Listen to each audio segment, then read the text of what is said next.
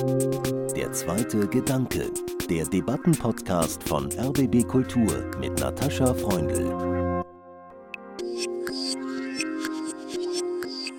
Wir, die wir diese Würde hochhalten, wir sind auch diejenigen, die anderen Menschen die Würde nehmen und damit aber auch eigentlich unsere eigene Würde als Mitmenschen, als Angehörige des Wirs verletzen. The we would always in the end be the category that decides who gets to survive and who gets to live.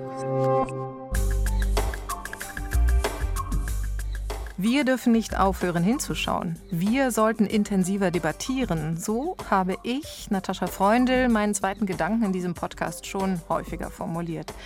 Wir dürfen nicht aufhören hinzuschauen, das bezog sich auf Russlands Krieg gegen die Ukraine. Wir sollten intensiver debattieren, das meinte die Menschenwürde im Grundgesetz. Heute begrüße ich Sie zu einer Debatte, in der es ums große Ganze geht. Um jenes Wir, das ich als Moderatorin oft anspreche und bei dem ich mich zugleich immer wieder frage, wer ist wir? Wer bin ich, dass ich Sie, die Hörerinnen und Hörer in diesem Wir vereinnahme? Und wer gehört nicht zu diesem Wir? Über diese Fragen möchte ich mit meinen beiden Gästen grundsätzlich philosophisch nachdenken. Wir haben heute in der Voraufzeichnung am 8. November eine Leitung von Berlin ins ARD-Studio New York.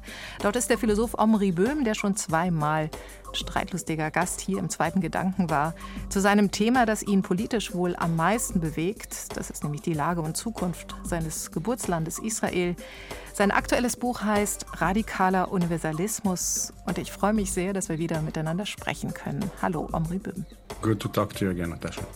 Und in Köln mit mir verbunden ist der Orientalist, Schriftsteller und Friedenspreisträger Navid Kermani. Wer ist wir? Das treibt ihn nicht erst seit seinem gleichnamigen Buch von 2009 um. Ein Buch über Deutschland und die Muslime.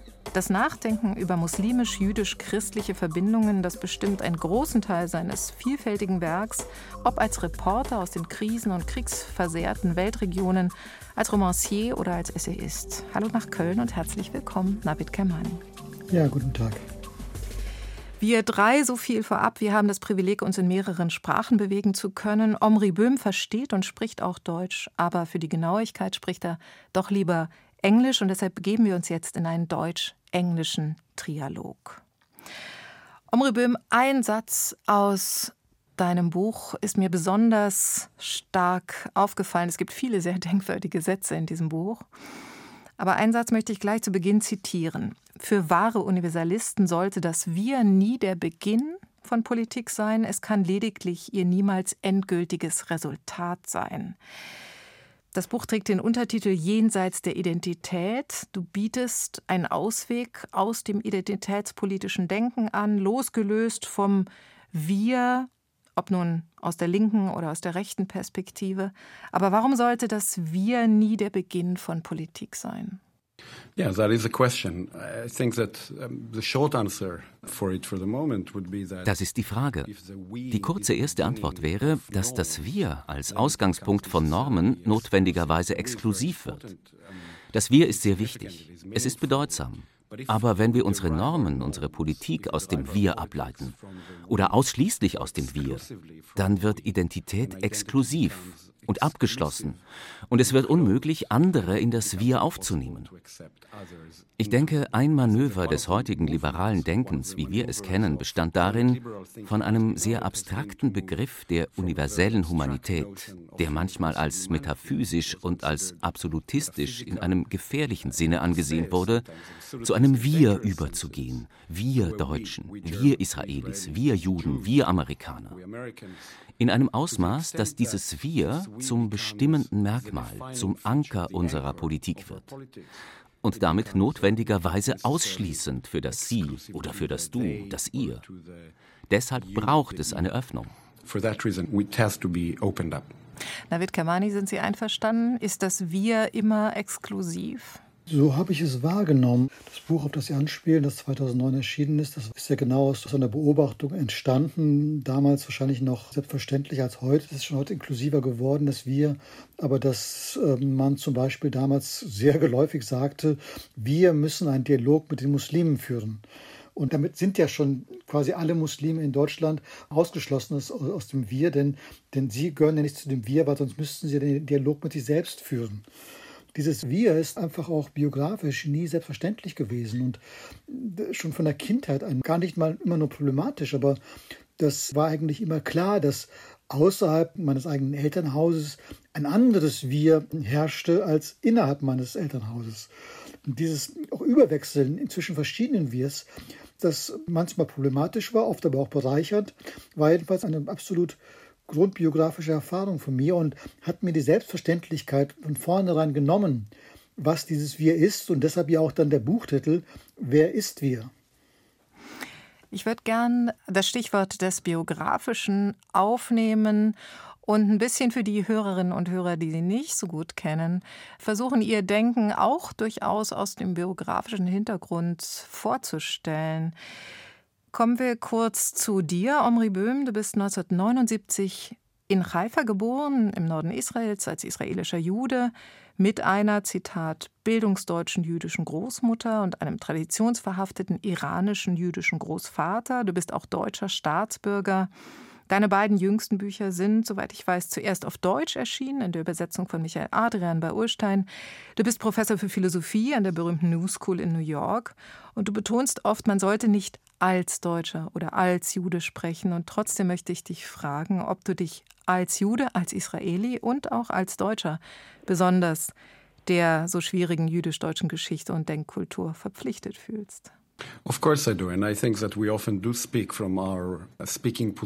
Natürlich. Ich glaube, dass wir oft aus unseren Positionen heraussprechen. Meine Position ist nicht, dass ich sagen möchte, dass wir diese Sprechpositionen immer überwinden sollten.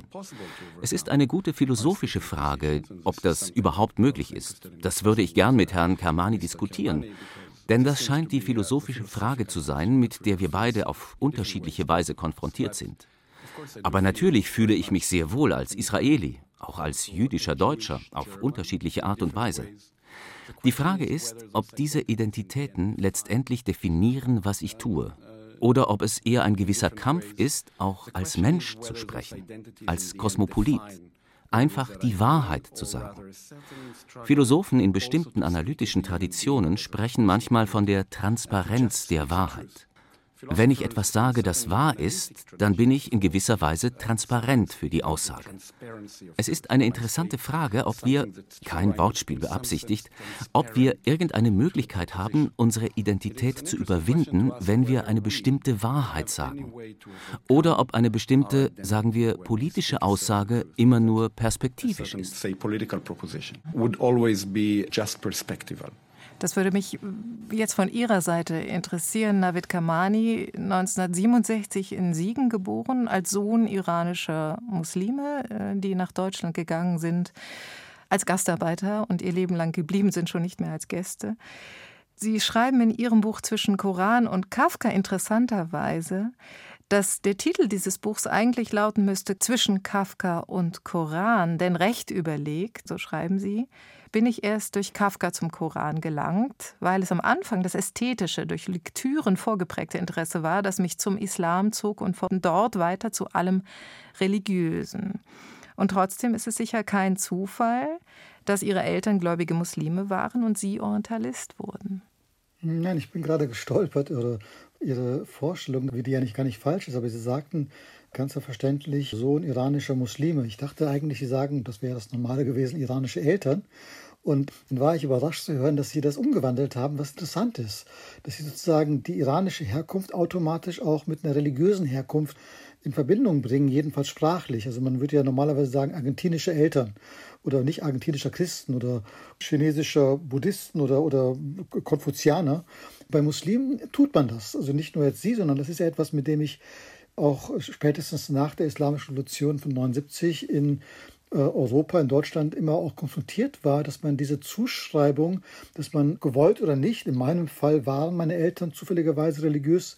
Die meisten Iraner, die hier aufwachsen oder geboren sind, äh, deren Eltern waren weniger religiös oft aber dass man es automatisch fremd zuschreibt einem Wir. Und das Interessante dabei ist und auch das Gefährliche ist, dass sich die Objekte dieser Zuschreibung dann oft genug auch in diesem Sinne verhalten. Also, dass sie sozusagen diese Zuschreibung intuitiv annehmen und sich entsprechend verhalten. Und das will das gar nicht kommentieren oder gar nicht weiterführen, aber das fiel mir jetzt wirklich bei dieser Anrede auf, weil es doch für etwas anderes steht. Und jetzt zu Ihrer Frage, die Sie noch mal einmal wiederholen müssen. vielleicht ich, ich, vielleicht ich, das kurz zur Erklärung. Mir ging es eben konkret um das Religiöse, also um Ihre Beschäftigung mit dem Religiösen als kulturelle, geistige Quelle und genau deswegen, von meiner Seite würde ich behaupten, dass es keine Verallgemeinerung iranischer Menschen war, sondern dass es mir konkret um ihre Eltern als Muslime ging und ihre Entwicklung zu einem Orientalisten, der sich sehr, sehr viel und sehr intensiv mit den religiösen Quellen beschäftigt und mit der mhm. Bedeutung von Religion. Ja, aber dann ist ja wieder interessant, dass ich das wiederum ihr äh, einfach aufgrund vieler, vieler Erfahrung automatisch so deute, als, als würden sie das betonen. Also das zeigt halt, dass wir überhaupt nicht frei sind von diesen Zuschreibungen und noch so unabhängig im Gedenken sein können oder uns halten können. Wir bewegen uns ständig innerhalb eines Korsetts. Da kommen wir zurück auf die Frage, die Omri Böhm gestellt hat ob wir überhaupt in der Lage sind, diese Vias zu überschreiten. Ich denke nicht. Ich glaube, dass das ist gar nicht möglich. Aber das Interessante wird, wo diese Vias flexibel werden. Also wo man mal in dieser, mal in jener, mal auch in beiden, also wo, wo da, da wird es ja eigentlich interessant, wenn man starr in einer einzigen Identität festhängt. Und das ist ja etwas, was uns heute überall begegnet, dass sozusagen Menschen aufgrund ihrer Zuschreibung und Zugehörigkeit zu etwas etwas sagen oder sogar sagen dürfen. Ich finde es äh, viel spannender oder viel interessanter auch in meinem Denken, wo plötzlich ganz andere Querlinien sind, also wo jemand auch sozusagen fantasierte Wirs nehmen kann. Also nehmen Sie nur, was uns so selbstverständlich erscheint, aber überhaupt eigentlich ja gar nicht so selbstverständlich ist, nehmen Sie nur die fantastischen Menschen, die an Musikhochschulen sind und die klassische europäische Musik beherrschen, viel besser oft als Durchschnitt europäischer Bürger, denen gehört diese Musik. Das heißt, dieses Wir ist nichts Ethnisches, es hat gar keine Herkunftsbeziehung. Es ist, wenn Sie so wollen, ein selbst erwähltes Wir. Ich, wir, das ist Beethoven, das ist Mozart, das ist Schubert. Das kann man sich sozusagen überall auf der Welt wählen. Und ich glaube, das ist etwas, was jedenfalls für mich eine Rolle spielt, dich bewusst zu machen. Jedes Mal, auch bei jedem Sprechakt, als was spreche ich da? Das ist ja niemals naiv, wenn ich eine Reportage mache. Bin ich nicht einer von denen, über die ich schreibe? Das ist wichtig, das mir selbst auch jedes Mal klar zu machen, also mich nicht einzufühlen, zu behaupten, ich könne mich da einfühlen, aber zugleich auch diese Changierung zwischen den, den Wirs, also überzugleiten, weil jeder von uns aus verschiedenen Identitäten besteht. Da wird es, glaube ich, für mich jedenfalls beim Lesen und äh, vielleicht auch beim, beim selber Schreiben oder Nachdenken, da wird es interessant. Mhm. Sie beschreiben ein ambivalentes Verhältnis zum Wir. Und ich frage mich, ob Sie den starken Wahrheitsbegriff, von dem Omri Böhm gerade gesprochen hat, ob Sie den wiederum für sich auch in Anspruch nehmen würden. Also er hat davon gesprochen, to just speak the truth, also tatsächlich unabhängig von der Herkunft, von der Identität, die Wahrheit auszusprechen. Also sicherlich nicht für jeden Sprechakt, das würde mich, glaube ich, auch behindern. Also wenn ich diesen hohen Anspruch überall hätte, aber natürlich in bestimmten Situationen weiß man, die Instanz letztendlich, vor der man spricht, ist ein sehr, sehr abstrakter Begriff der Leserschaft. Also einer, der sozusagen fast schon metaphysisch überhöht ist, der ins Transzendente reicht. Also die Leserschaft ist, um es mal etwas platt zu sagen, auch der liebe Gott. Also das ist etwas, was über den Moment hinausgeht. Also dieses Bewusstsein spielt bei mir schon eine Rolle. Und ob das dann gut oder schlecht ist, das kann ich nicht beurteilen. Aber ich glaube, da ist auch eine Verbindung zwischen dem Denken von Omri Böhm und meinem Denken, die ich jetzt bei der Lektüre wirklich auch, auch eine tiefe Verbindung, die ich festgestellt habe, dass wir uns beide, glaube ich, über die religiöse, wie soll ich sagen, die religiöse Herkunftslinie unseres, so meine ich jedenfalls, so meinen mir vermutlich aufgeklärten Denkens bewusst sind, dass es auf Prämissen beruht, die letztendlich äh, metaphysische Art sind und die letztendlich auch in vielerlei Hinsicht im Monotheismus begründet sind, der ja diesen Gedanken der Gleichheit des Menschen überhaupt erst in die Welt äh, gesetzt hat, dass alle Menschen zu diesem Wir gehören. Das ist kein normaler Gedanke, das gab es vorher nicht. Das ist ein Gedanke, der mit dem Monotheismus sozusagen gesetzt wurde durch den einen Gott, vor dem alle Menschen gleich sind. Das war noch keine politische Realität und die dann im Laufe von 17, 1800 Jahren äh, dann nach und nach säkularisiert wurde und in der allgemeinen Erklärung der Menschenrechte mündete. Verstehe ich dich richtig, Omri Böhm, dass wir einen starken Begriff von Wahrheit brauchen um überhaupt äh, aus diesem Wir-Gefängnis und dem Nicht-Wir, das dem Wir gegenübersteht, einen Ausweg zu finden? Ich denke, dass du mich mehr oder weniger richtig verstehst. Meine Position ist der von Herrn Kermani sehr ähnlich. Und diese Position hast du nicht ganz genau wiederholt. Ich glaube schon, dass einige Aussagen einfach wahr sein können. Aussagen der Mathematik zum Beispiel erfordern nicht meine Identität, um wahr oder falsch zu sein. Ich weiß nicht, ob das heutzutage als reaktionäre Philosophie der Mathematik angesehen wird, aber ich würde das unterstützen. Wir sprechen aber über eine bestimmte Art von Sätzen, die nicht mathematisch sind, weil sie nicht theoretisch sind. Es geht um Fragen der Bedeutung und nicht nur der bloßen Wahrheit, um Fragen von politischem Gewicht, um Fragen der Ethik. Sind diese Aussagen notwendigerweise an ein Wir gebunden, das wiederum fest und unbeweglich ist? Oder sind wir in der Lage, wie Herr Kermani meiner Meinung nach sehr richtig bemerkt hat, uns zwischen verschiedenen Identitäten zu bewegen, zwischen verschiedenen Wir-Konzepten, sodass ich sogar ohne das Ich sprechen kann und ohne das Wir. Ich sage es. Es regnet. Es ist wahr, das und so weiter. Nicht ich denke das oder wir sollten das und das tun. Das ist nicht unbedingt mein Standpunkt. Ich möchte vielmehr auf etwas bestehen, das ich mit Herrn Kermani zu teilen glaube. Er möge mich korrigieren, wenn ich ihn falsch interpretiere. Die Fähigkeit, sich zwischen diesen verschiedenen Identitäten zu bewegen, setzt bereits etwas voraus, das tiefer ist als das Wir. Etwas, das zutiefst metaphysisch ist, das, wie Herr Kermani, glaube ich, richtig sagte, sogar der Liebe Gottes nahe kommt. Etwas Transzendentes. Darüber können wir sprechen. Ich bin schließlich Philosoph, also will ich diesen Begriff Transzendenz nicht einfach in die Luft werfen. Ohne diese Annahme ist es nicht offensichtlich, dass wir uns von einem Wir zum anderen bewegen können, dass wir verschiedene Identitäten teilen können, dass Herr Kermani in seinen Schriften so schön und so kraftvoll sagen kann, dass er davon ausgeht oder zumindest die Frage aufwirft, ob er vielleicht eine jüdisch-deutsche Tradition vertritt und so weiter und so fort. Die Fähigkeit, das zu tun, wäre in einer bestimmten postmetaphysischen, rein säkularisierten Gesellschaft nicht unbedingt möglich.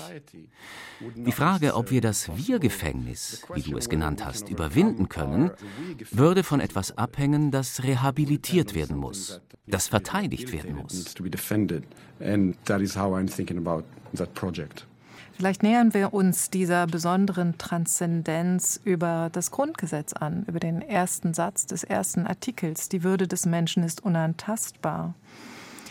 Ein Satz, den Sie sich vorgenommen haben, Navid Kamani, in Ihrer Rede im Bundestag 2014 zum 65. Jahrestag des Grundgesetzes. Und Sie machen in diesem ersten Satz, der eigentlich aus zwei Sätzen besteht, ein Paradox aus. Die Würde des Menschen ist unantastbar. Sie zu achten und zu schützen ist Verpflichtung aller staatlichen Gewalt. Wenn sie unantastbar wäre, dann müsste sie nicht staatlich geachtet und geschützt werden. Und doch ist das für Sie ein Satz mit metaphysischer Kraft. Ja, eigentlich wie alle metaphysischen Wahrheiten. Also in unserer normalen, rationalen Denkwelt, in so Logik, kann etwas A oder B sein. Es kann nicht zugleich A und B sein. Also äh, es ist entweder dies oder das. Aber ein, ein religiöses Denken, übrigens genauso wie die Quantenphysik, wo das ja auch möglich ist. Also wenn wir in diese Bereiche gehen würden, die äußersten Wahrheiten, die letzten Wahrheiten eines religiösen Denkens, die sind immer paradox. Also alle religiösen Wahrheiten enden in einem äh, Paradox, weil es die einzige sprachliche Möglichkeit ist, eine nicht diskursive Wahrheit auszudrücken. Vielleicht noch neben der Musik und neben dem, dem, dem Bild dem poetischen Bild. Aber in einer diskursiven Sprache, die einzige Möglichkeit, eine nicht diskursive Erkenntnis auszudrücken, ist in einem Paradox. Und deshalb enden Religionen oder religiöse Erkenntnisse oder religiöse Aussagen sehr oft eben in einem Paradox. Und als ich dieses Grundgesetz dann naturgemäß noch einmal las und auch gründlich las vor dieser Rede, da fiel mir das wie Schuppen von den Augen, dass, dass es ja beginnt mit einem Paradox. Also mit einer, mit einer Erkenntnis, mit einer Aussage, die logisch falsch ist, aber in einem höheren Sinne richtig ist. Es ist unantastbar, aber es muss geschützt werden. Und das zeigt, dass auch die Gründerväter und Gründereltern des Grundgesetzes eben äh, sich bewusst waren. Und äh, Theodor Heuss hat ja auch sehr für diesen ersten Satz gekämpft übrigens. Also auch jemand, der eine religiöse Grundierung hat in seinem Denken. Den war bewusst, dass letztendlich der säkulare Staat auf Prämissen beruht, die er selbst nicht aus sich selbst herleiten kann. Und selbst ein Begriff wie Würde bedarf einer bestimmten Übereinstimmung, einer nicht herleitbaren Übereinstimmung, die wir akzeptieren, aus Gründen, die wir letztendlich aber nicht rein rational bestimmen können. Dafür braucht es keinen lieben Gott, man muss auch nicht religiös sein, aber man sollte sich vielleicht bewusst sein, dass unser Denken sehr viel mehr, selbst unser Zeitbegriff zum Beispiel, sehr viel mehr von religiösen Prämissen durchdrungen sind, als es uns im Alltag erscheint. Und das gilt genauso für religiöse Menschen als auch für nicht religiöse Menschen. Ich stimme dem vollkommen zu. Uneingeschränkte Zustimmung, dass die diskursive Sprache nicht universell sein kann. Sie kann nicht universell sein, weil Sprache niemals universell ist. Wenn ich Englisch spreche, dann ist es Englisch. Wenn ich Hebräisch spreche, ist es Hebräisch. Mit der gewissen Einschränkung, wer mich überhaupt verstehen kann. Aber es geht noch tiefer. Was kann in einer bestimmten diskursiven Sprache ausgedrückt werden? Ich stimme zu, dass Musik, vielleicht Poesie, vielleicht einige Formen des künstlerischen Ausdrucks dies überwinden können. Und die Frage ist, wie machen wir das in einem Dokument wie dem Grundgesetz? Ich glaube, dass wir uns fragen müssen, wie politisch sinnvoll dieses Paradox dort am Anfang ist. Wie bewusst wir uns noch sind, dass ein robustes Grundgesetz mit einem solchen Paradox beginnen muss, weil die Bedeutung dieses Dokuments nicht nur auf positivistischem Recht basieren sollte, sondern auf etwas, das darüber hinausgeht. Wir kennen das aus Amerika sehr gut. Ich habe über den Wettbewerb zwischen der Autorität der Unabhängigkeitserklärung einerseits und der Verfassung andererseits geschrieben. Das eine Dokument ist bewusst metaphysisch, das andere rechtspositivistisch. Und die Konkurrenz zwischen beiden definiert eigentlich die Frage, ob wir in einer Gesellschaft leben, die noch einem gewissen Verständnis treu ist, dass der Wert des Menschen nur in metaphysischen Begriffen und nicht in rein juristischen Begriffen verstanden werden kann. Das wäre die Unabhängigkeitserklärung. Auf der anderen Seite die Verfassung, die das einfache Recht oder das einfache Gesetz als einzige Möglichkeit zur Verteidigung des menschlichen Wertes ansehen muss. Wenn letzteres unser Ansatz ist, fürchte ich, dass wir den Menschen nicht richtig verstehen. Eine Frage, die wir uns stellen können, lautet, wenn es eine Verfassung gibt, warum sollten wir sie überhaupt akzeptieren? Die Antwort kann nicht rechtlicher Natur sein. Es muss eine ethische sein, richtig? Sie fragen sich, warum sollte ich das Gesetz befolgen? Warum sollte ich die Verfassung befolgen? Die Antwort auf diese Frage kann niemals eine juristische sein. Denn dann würde sich nur die Frage stellen, warum sollten Sie dann dieses oder jenes Gesetz befolgen? Die Antwort, warum wir eine bestimmte Verfassung akzeptieren sollten, verlangt nach etwas, das ihr vorausgeht. Das Paradox, von dem Herr Kermani am Anfang seiner Rede zum Grundgesetz so eindringlich spricht, ist bedeutsam. Meine Frage ist, ob wir uns immer noch im weitesten Sinne des Wortes bewusst sind, wie wichtig es politisch ist. Und was es bedeuten würde, dieses Paradox als, nennen wir es, die metaphysischen Grundlagen aufzufassen. Das ist jetzt ein bisschen zu dramatisch, aber dieses Paradox als metaphysische Grundlage der rechtlichen Dokumente wahrzunehmen, die danach kommen. Wie bewusst sind wir uns der Bedeutung, dass dies metaphysisch sein muss? Ich denke, dass die deutsche Philosophie, die ich aus der jüngeren Zeit kenne, die Tradition schon begraben hat, die es uns erlaubt, dieses Paradox ernst zu nehmen. Aber um die Verfassung oder das Grundgesetz als das schöne und wichtige Dokument zu betrachten, das es ist, müssen wir uns immer wieder an dieses Paradox erinnern an diese Metaphysik, die am Anfang steht. Und das ist nicht die Aufgabe von Juristen. Es ist die Aufgabe der Philosophen, der Schriftsteller, vielleicht der Künstler, der Aktivisten. Aber diese Tradition muss verteidigt werden. Aber wenn wir viele Menschen erreichen wollen, viele, die unser Wir verstehen, aber vielleicht auch viele andere, dann bedarf es doch einer gewissen Übersetzungsleistung oder Erklärung. Und äh, manchmal hilft es ja danach zu fragen, wie man einem Kind solche Dinge erklären würde, so ein Paradox. Und deswegen möchte ich Sie direkt fragen, Omri Böhm, ich weiß, oder dich, ich weiß, dass du einen Sohn hast. Wie erklärst du ihm Metaphysik? deine Vorstellung von Metaphysik? Uh, ich spreche hier nicht nur über meinen Sohn, dessen intellektuelle Fähigkeiten und moralische Tugenden ich natürlich völlig objektiv beurteile. Bei Kindern habe ich oft das Gefühl, ich hoffe, ich bin hier nicht so optimistisch, dass wir ihren Sinn für Gerechtigkeit nicht korrumpieren dürfen.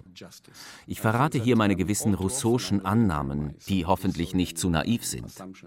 Aber ich habe das Gefühl, dass ich ihm Metaphysik oder Moral nicht nicht immer erklären muss, sondern darauf achten muss, dass ich nicht das Gegenteil tue, dass ich nicht versuche, ihm zu sagen, wie die Welt ist.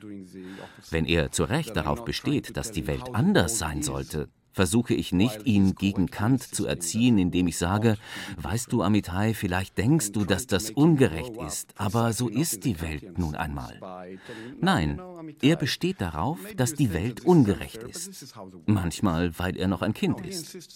Manchmal muss er erwachsen werden und verstehen, dass er nicht bekommt, was er will. Aber eigentlich steckt in diesem Nicht-Bekommen, was man will, die tiefe Erkenntnis, dass die Dinge nicht so sind, wie sie sein sollten. Und diese Unterscheidung ist bereits metaphysisch, denn sie besagt, dass es einen Unterschied gibt zwischen der Realität, die beschreibend ist, und einem Beharren auf einer Realität, wie sie sein sollte. Ich versuche meinem Sohn beizubringen, diese Unterscheidung nicht zu vergessen. Und ich bin mir ziemlich sicher, Navid Kamani, dass Sie hier Omri Böhm auch wieder aus ganzem Herzen zustimmen. Ja, das tue ich, aber das wird ja ein bisschen langweilig, wenn ich. Ich glaube, da ist schon eine, das war mir ehrlich gesagt, bevor ich da diese Bücher von Omri Böhm gelesen habe, gar nicht bewusst. Da ist schon eine tiefere Verwandtschaft. Und deshalb möchte ich jetzt eigentlich mit meinem Umkehren etwas, was ich in seinem, in seinem Buch über radikalen Universalismus gefunden habe und was mich eben selbst auch sehr beschäftigt, Sie fragten ja, wie man das einem Kind erklären könne. Das kann ich jetzt nicht in zwei Sätzen zusammenfassen, aber es gibt die Erklärungen, anhand denen man das viel besser machen kann, nämlich Geschichten oder poetische Bilder, wo es konkret wird. Und äh, Henri Böhm hat das in seinem Buch anhand der Abrahamsgeschichte und auch der Hiobsgeschichte äh, deutlich gemacht, wo diese Brechung ist, nämlich eben nicht im reinen, äh, also eigentlich in, in, Kenntnis dessen, was wir tun sollen, also was uns die Umwelt sagt, tu dies, tu jenes, aber genau dort erweist sich sozusagen die Treue sogar gegen Gott, indem wir im Zweifel sogar dieses Gesetz brechen. Also wie es Abraham nicht tut, aber Hiob tut. Aber eigentlich würde ich da gar nicht unterscheiden zwischen einem Kind und einem Erwachsenen. Wenn ich über diese Dinge reden würde, dann würde ich das immer anhand solcher Geschichten machen, weil sie ja sagen 5000 Jahre, 6000 Jahre Menschheitsdenken, Erfahrung in bestimmte Bilder zusammenbringen. Das ein, ein riesiges Archiv uns an die Hand geben, anhand dessen wir versuchen können, diese Welt zu verstehen. Und ich glaube, das ist der Weg jedenfalls für mich und nicht etwa so eine theologische Spekulation, sondern eben es anhand konkreten Beispielen, sei es eben in der Poesie oder sei es eben auch in der Natur, über diese Dinge zu sprechen. Denn diese Naturgesetze, die Art und Weise, wie wir, wie wir Natur sehen, die ist ja nicht im Widerspruch zu dem, sondern die entspricht dem Komplementär, was auch in diesem sogenannten Himmel sein soll. Aber der Himmel ist dann vermutlich ja doch auch einer, der im Hier und Jetzt spielt. Aber ohne die Lektüre der heiligen Bücher geht es dann doch nicht ganz, wenn ich sie beide richtig verstehe. Naja, das ist ja, wir haben ja auch eine Biografie, das geht bestimmt ganz und dann gibt es eben andere Bücher. Ich glaube, man könnte es auch anhand von Schubert erklären. Ich weiß es nicht, also das, das geht auch anhand von Kafka. Also ich glaube nur, dass wir, jedenfalls ich jedenfalls, und das ist ja bei Omri Böhm sehr ähnlich offenbar, über diese Dinge nicht in, in bestimmten abstrakten Begriffen reden, sondern wir neigen immer dazu, das anhand von konkreten Geschichten zu machen. Und die Geschichten müssen nicht die sein, denen ich aufgewachsen bin oder die ich studiert habe. Aber die Frage war ja, wie erklären Sie es einem Kind? Ist es, glaube ich, naheliegend und auch sehr plausibel und natürlich, das anhand derjenigen Geschichten zu machen, die in unserer Tradition sind. Uh, ja, ich stimme wieder zu. Auch dem, dass, wenn wir zu sehr übereinstimmen, das Gespräch fast uninteressanter wird. Aber es gibt ja etwas, das sehr weit geht, denke ich. In gewisser Weise lautet die Antwort auf Nataschas Frage, man erklärt es nicht, man veranschaulicht es. Und es ist eine interessante Frage, warum man es so macht. Vielleicht nicht nur für ein Kind, nur mit Anführungszeichen, denn Kinder sind wichtig und sie verstehen sehr gut. Die Notwendigkeit eines Beispiels, und natürlich muss es nicht ein Beispiel aus diesem oder jenem heiligen Buch sein, solange es die Wahrheit der Kritik der reinen Vernunft ausdrückt, ist mir egal, aus welchem Buch es stammt. Das ist nur ein Witz. Ja, aber das Exemplarische ist so wichtig, weil eben das, was wir zeigen müssen, nichts ist, was einfach in diskursiver Sprache erklärt oder erzählt werden kann. Deshalb auch das Schubert-Beispiel. Deshalb kann Musik eine Rolle spielen. Das ist auch der Grund, warum vielleicht eine Erzählung, eine Geschichte hier so wichtig ist. Natürlich hat all das seinen Ausdruck in der konkreten Realität. Die Geschichte ist auch nur eine konkrete Geschichte. Aber ein bestimmtes Beispiel kann etwas zeigen, was darüber hinausgeht. Ein Beispiel zeigt, es erklärt nicht. Sobald wir es erklären würden, hätten wir den universellen Charakter untergraben. Die Frage ist, welche Geschichte oder welche Musik in der Lage Wäre, dich über deine Identität hinaus zu öffnen, dir etwas zu zeigen, das erkannt werden muss, sodass du die metaphysische Verpflichtung akzeptierst. Was würde das sein? Was würde dieses Beispiel bewirken? Was würde es letztendlich veranschaulichen? Ich weiß, wie ich es beantworten würde. Die Antwort würde mehr oder weniger Freiheit lauten. Diese Beispiele sagen letztlich etwas über Freiheit aus. Etwas, das man nicht erklären kann, aber man kann es zeigen und einfordern. Und Freedom, äh, Freiheit, ist niemals prosaisch. Was ich nochmal betonen möchte, ist, dass ich glaube und auch aus der Beschäftigung mit dem Grundgesetz und auch aus der Beschäftigung eines Textes äh, von Hertha Müller, den sie kürzlich geschrieben hat zum selben Artikel, Artikel 1 Grundgesetz. Ich glaube nämlich, dass die Würde des Menschen dann sehr, sehr deutlich und sehr konkret wird, wenn man sie verliert, wenn sie einem genommen wird. Und dass die Erfahrung derjenigen bei Hertha Müller, die Verfolgung durch die Securitate in Rumänien, dass das immer wieder eine Lehre ist und letztendlich ja auch der Gedanke, aus dem das Grundgesetz entstanden ist, was verloren gehen kann, wenn wir Begriffe wie Freiheit, wie Würde und vielleicht auch einen Begriff wie Wahrheit verlieren oder nicht mehr ernst nehmen. Ja, also das ist etwas, was mir gerade im Augenblick sehr, sehr nahe geht. Ich war hm, vor kurzem in Madagaskar, dort im Süden unterwegs für eine Reportagereise, äh, dort, wo wirklich sehr, sehr schlimmer Hunger herrscht, also in einem sehr weiten Landstrich. Wir waren da sieben Tage unterwegs und dort ist mir eigentlich bewusst geworden, und das war eine sehr, sehr schmerzliche Erfahrung, auch für mich selbst, auch wenn ich nur Zeuge war, dass der Mensch wirklich seine Würde verlieren kann. Also jemand, der hungert, der wird gierig, der, der denkt nur noch ans Essen, an die elementaren Bedürfnisse, wie, wenn Sie so wollen, wie eine Pflanze, wie ein Tier. Er, er hat keinen Sinn mehr für Schönheit, für Zärtlichkeit. Und das merkte ich in dem Augenblick sehr konkret, als wir aus diesem Gebiet rauskamen, also aus dem, wo wirklich extremer Hunger herrschte, also wo nicht mehr überall die dicken Bäuche der Kinder zu sehen waren, wo die eingefallenen Wangen und die, die verzweifelten Elendsblicke, sondern als wir ein bisschen rauskamen, waren die Menschen, die Männer, Frauen plötzlich wieder zärtlich zueinander. Oder es begann wieder mit Musik. Da, wo wirklich diese schlimmste Hunger herrschte, gab es keine Kultur mehr, weil überhaupt gar keine Möglichkeit, keine Zeit mehr für, kein Geld für Kultur da war. Kultur kostet ja auch Geld, weil man diese Musiker bezahlen muss. Das heißt, wir haben als Menschen, jeder von uns, wir müssen nur einmal ein bisschen von äh, Nahrung ferngehalten werden. Und das, das kann auch in Deutschland ja passieren wenn Sie jetzt den Film über die Remzimmer-Führung sehen, da sehen Sie, in unserer eigenen Welt ist das möglich. Und das ist etwas sehr Schmerzliches zu sehen, dass Menschen, Remzimmer wird nicht gezeigt, aber ich habe die Menschen gesehen. Und ich habe mit einem Fotografen gesprochen, einem sehr berühmten, der eben sagte, er sucht immer die Schönheit, aber es gibt dann irgendwann keine Schönheit mehr.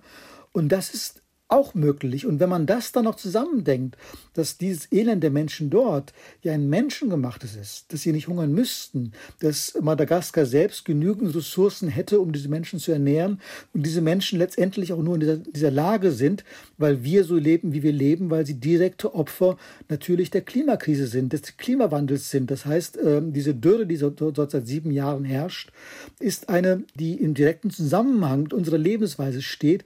Das heißt, wir, die wir diese Würde hochhalten, und das war immer schon so, das ist nicht etwas Neues, jetzt der Klimawandel ist nicht das erste Mal, dass so etwas passiert, wir sind auch diejenigen, die anderen Menschen die Würde nehmen und damit aber auch eigentlich unsere eigene Würde als Mitmenschen, als Angehörige des Wirs verletzen.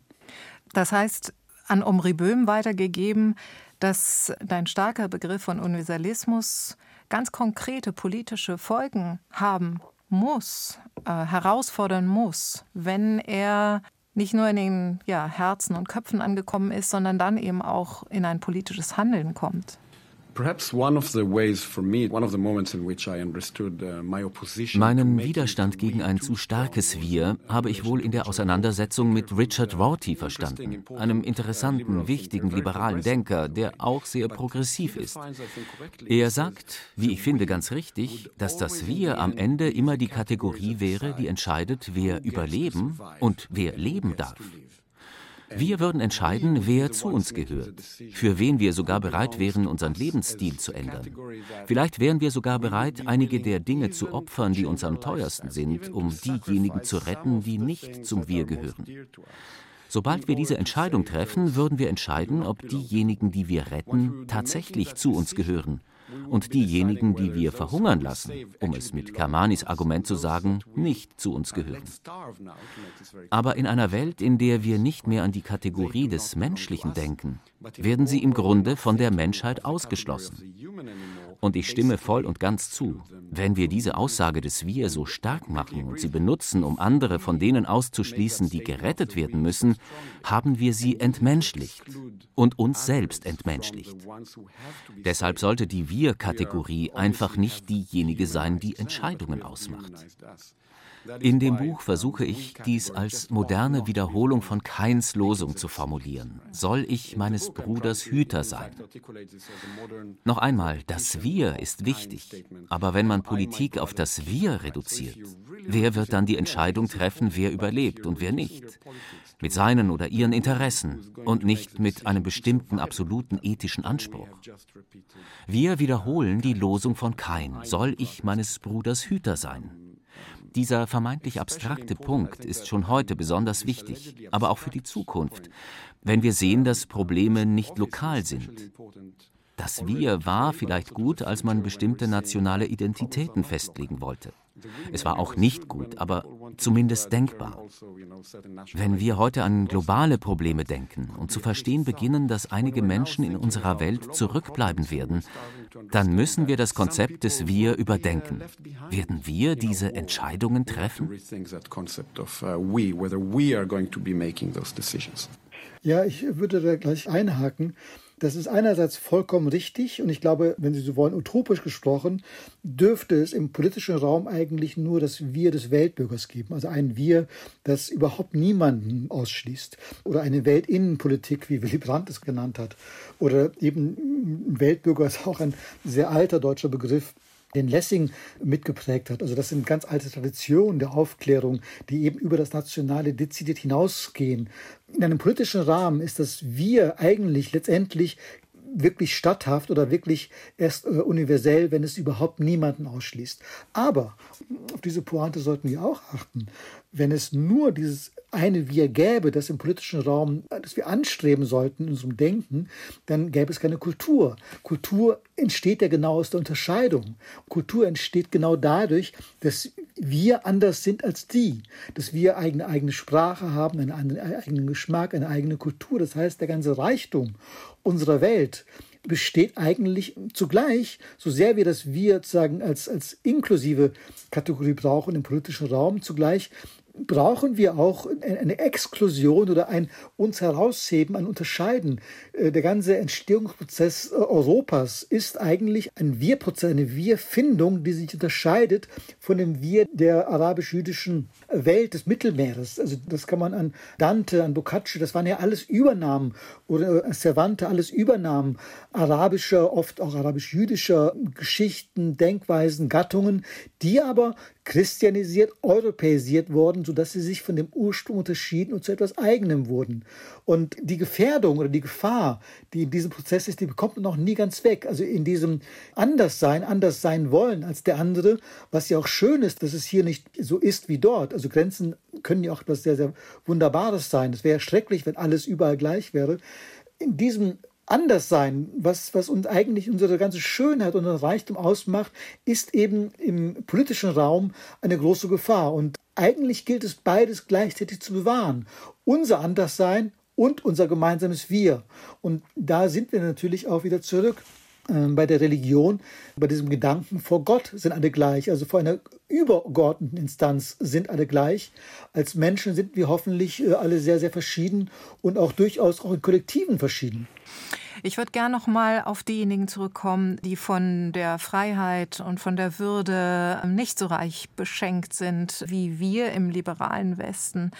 Und wenn wir heute zum Beispiel in Iran schauen und schauen, wie mutig die Frauen dort auftreten und äh, für ihre Freiheit, körperliche und natürlich auch geistige Freiheit kämpfen. Oder wenn wir in die Ukraine schauen, Navid Kamani, Sie sind dort auch viel gereist in die Ukraine und haben sich angeschaut, wie sich die Ukrainer wehren gegen den Zerstörungskrieg Russlands. Ich frage mich oft, was können wir hier im Westen, um jetzt mal äh, dieses Wir anzuwenden, was können wir von diesen Gesellschaftskämpfen lernen? Naja, den Wert der Freiheit vor allem. Es ist immer, und das äh, ist ähnlich wie bei Kindern, Dinge, die uns als Erwachsene selbstverständlich erscheinen, sind es ja überhaupt nicht. Also, dass wir hier in dem Rahmen sprechen, in dem wir sprechen, ist nicht selbstverständlich. Dass Menschen unterschiedliche Herkunft, unterschiedliche Länder zusammen, dass ich hier im Telefon sagen kann, was ich möchte und wenn ich den Bundeskanzler beleidigen möchte, dann würde ich vielleicht nicht wieder eingeladen werden, aber ich könnte es tun und es ist vielleicht ein banales Beispiel, aber dadurch, dass die Dinge selbstverständlich werden, kämpfen wir nicht drum. Das ist etwas sehr Menschliches und was wir lernen können, ist, dass all diese Dinge überhaupt nicht selbstverständlich sind. Also, dass Meinungsfreiheit nicht selbstverständlich ist, dass Unversehrtheit im Gefängnis nicht selbstverständlich ist und so weiter und so fort. Das wäre vielleicht etwas, was mir spontan einfiele. Omri Böhm, absolute Liebe zur Menschheit, das ist eine Formulierung, die zum Ende deines Buches auftaucht. Und da muss ich dann doch, da wird es mir dann persönlich schon zu pathetisch, weil ich, yeah, I agree. Yeah. weil ich zum Beispiel auch an die Klimakrise denke und mir vorstelle, in welcher Welt werden unsere Kinder in 20, 30, 50 Jahren leben. Wie kann man die Menschheit absolut lieben, wenn sie ihre Lebensgrundlagen so sehr zerstört? Uh, uh, die Aussage, die du zitierst, Natascha, ist in mancher Hinsicht zu dramatisch, besonders wenn sie aus dem Zusammenhang gerissen wird. Im Kontext geht es um etwas Konkreteres und hoffentlich weniger Kitschiges, nämlich ob wir heute unseren Kampf für Gerechtigkeit im Namen einer bestimmten Opferposition führen oder im Namen der Liebe zur Menschheit. Ich möchte diesen Begriff nicht verwenden, wirklich nicht, aber er wird wahrscheinlich notwendig sein. In der Opferposition gibt es ein gewisses Ressentiment gegen Existenz. Das war der Grund für diese Aussage. Um auf deine Frage zurückzukommen, wovon sprechen wir, wenn wir über die Liebe zur Menschheit sprechen, angesichts der Erderwärmung und dem Tod der Natur und damit vielleicht auch der Bedrohung der menschlichen Existenz? Auch hier müssten wir uns fragen, wofür wir kämpfen, wenn wir gegen die Erderwärmung kämpfen. Ich denke, die Antwort, die wir uns geben müssen, ist, dass wir für die Menschheit kämpfen. Ein großer Teil des Diskurses, ein großer Teil der Philosophie, die sich heutzutage mit Umweltethik beschäftigt, ist eine posthumanistische Ethik. Die Idee ist, dass der Humanismus die Erderwärmung verursacht hat, richtig? Schließlich habe unsere Beherrschung der Natur, der Mensch, der vom Karren zum Herrn und Besitzer der Natur wurde, diesen Tod der Natur herbeigeführt. Das ist natürlich bei weitem nicht völlig falsch. Aber ich interessiere mich trotzdem dafür, inwiefern das nicht stimmt. Denn wenn wir für die Natur kämpfen, müssen wir auch für den Menschen kämpfen. Ich glaube, was zum Tod der Natur geführt hat, die Menschen, die den Tod der Natur verursacht haben, war nicht das Ergebnis des Humanismus, wie so viele heute denken, sondern genau das Gegenteil. Es war ein Ergebnis der Entmenschlichung auch des Menschen, weil der Mensch gelernt hat, sich auf die Natur und sich selbst als totes Objekt zu beziehen. Eine gewisse Liebe zur Menschheit müsste meines Erachtens auch die Art und Weise leiten, wie wir auf die Krisen reagieren, die auf uns zukommen und die Herr Kermani bereits beschrieben hat. Denn wir müssten uns bei politischen Entscheidungen davon leiten lassen, ob wir Entscheidungen von Posthumanisten treffen, also von Menschen, die nicht an die Menschlichkeit glauben und aus diesem Grund tatsächlich auf ihre exklusiven Wir-Konzepte zurückgreifen, oder ob wir global darüber nachdenken, was es bedeutet, ein Mensch zu sein. Dass alle Menschen verteidigt werden müssen und nicht mehr nur unsere Bürger. Das wäre eine extrem wichtige Position, auch zur Überwindung unserer Naturzerstörung. Die Zerstörung der Natur entspringt nicht der humanistischen Logik. Sie entspringt einer antihumanistischen Logik. Aber das ist für die meisten Denker heute alles andere als offensichtlich. Ja, das finde ich eine sehr überzeugende Argumentation. Danke dafür. Zum Abschluss würde ich mit Ihnen beiden gerne auf den Begriff Hoffnung zurückkommen. Navid Kamani, ein Begriff, den Sie unter anderem in Ihrer Dankesrede bei der Friedenspreisverleihung 2015 in der Frankfurter Paulskirche verwendet haben. Es gibt Hoffnung bis zum letzten Atemzug. Ich habe sehr, sehr große Sympathien für Ihre Position, aber wenn man sich die politische Lage, wenn man sich die Umweltlage betrachtet, dann scheint mir, dass der Universalismus, ja, es ist fast vergebliche Liebesmühe, Entschuldigung äh, für diesen vielleicht dummen Ausdruck, aber ein Gefühl der Vergeblichkeit schleicht sich ein, wenn man sich jüngste Wahlergebnisse unter anderem auch in Israel anschaut, Omri Böhm. Wie schaffen Sie das, an der Hoffnung festzuhalten? Ja, eigentlich genau so, wie Sie es ja beschrieben haben, indem man sich der Vergeblichkeit bewusst ist, indem man das irrationale Moment annimmt als Lebensantrieb, als Grund dafür fortzufahren, weil sonst müssten wir einfach aufhören. Und es war übrigens nicht mein eigener Satz, sondern der Satz des entführten äh, Priesters Jacques Morat. Es gibt Hoffnung bis zum letzten Atemzug. Dann ist das ja genau diese Aussage. Also der letzte Atemzug ist genau der Atemzug, wo man nun wirklich überhaupt keine Hoffnung hat, weil man sterben wird. Dann hat man vielleicht Hoffnung auf das Jenseits, aber im Leben nicht. Und selbst bis zu diesem letzten Atemzug ist es dem Menschen inne oder kann es dem Menschen äh, eigen sein, dennoch zu hoffen, dass es der vorletzte ist oder dass es doch weitergeht oder dass es eben jenseits weitergeht. Also das ist etwas, was jedenfalls für mich der Antrieb ist, im Eingeständnis des, wenn Sie so wollen, dass es absolut nicht realistisch ist, daran zu glauben, dass es so wird, dennoch zu hoffen. Diesen Motor, der zugleich erlaubt, ob die Welt zu sehen, wie sie ist, also sie nicht schön zu reden, zu wissen, sie ist so, wie sie ist, es sieht alles so aus, wie es aussieht und zu wissen, dass egal wie sie aussieht, es niemals in, unter keinen Umständen den Moment der Hoffnung auslöschen darf. Amri Böhm, radikale Hoffnung steht in Ihrem ja, Buch. Die Hoffnung stirbt zuletzt. Die Hoffnung stirbt zuletzt, sagt man. Der Grund, warum ich die Hoffnung nicht aufgeben würde.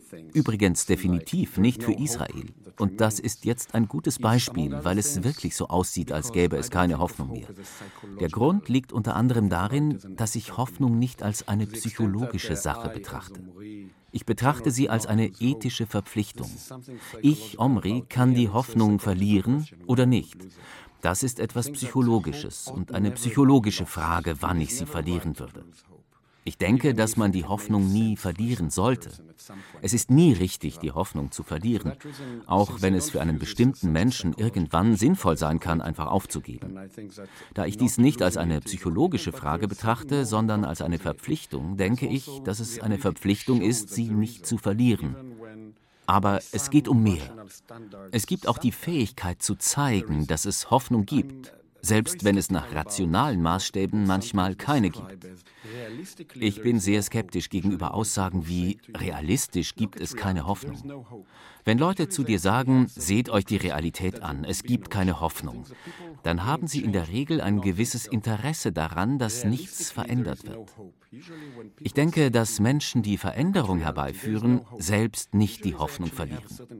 Mehr noch, sie sind in der Lage zu erkennen, dass die angebliche Wahrheit über die Realität nicht die Wahrheit der Realität ist. Und dass der Grund, die Hoffnung nicht zu verlieren, darin liegt, dass es Hoffnung gibt. Und wir hören besser nicht auf die Leute, die uns sagen, dass es keine gibt. Thank you very much. It's been a pleasure to talk to you, both of you. Vielen, vielen herzlichen Dank. Omri Böhm in New York. Thank you. Thanks very much. Und vielen herzlichen Dank nach Köln, Navid Kamani. Ja, vielen Dank für die Einladung zu diesem Gespräch. Das schöne Wort wir hat eine Schattenseite. Man sieht die im Lichte, die im Dunkeln sieht man nicht, um es mit Bert Brecht zu sagen. Aber das Gespräch mit dem israelisch-deutschen Philosophen Omri Böhm und dem deutsch-iranischen Schriftsteller Navid Kamani hat mir klargemacht, dass ein gemeinsames Nachdenken über Menschlichkeit und Metaphysik jenseits von Herkunft, Zuschreibung, Zuordnung sogar heute in der entzauberten, zerrissenen Gegenwart nicht nur möglich ist, sondern auch Hoffnung macht. Ich bin Natascha Freundl, das ist der zweite Gedanke. Danke fürs Zuhören und Weiterdenken.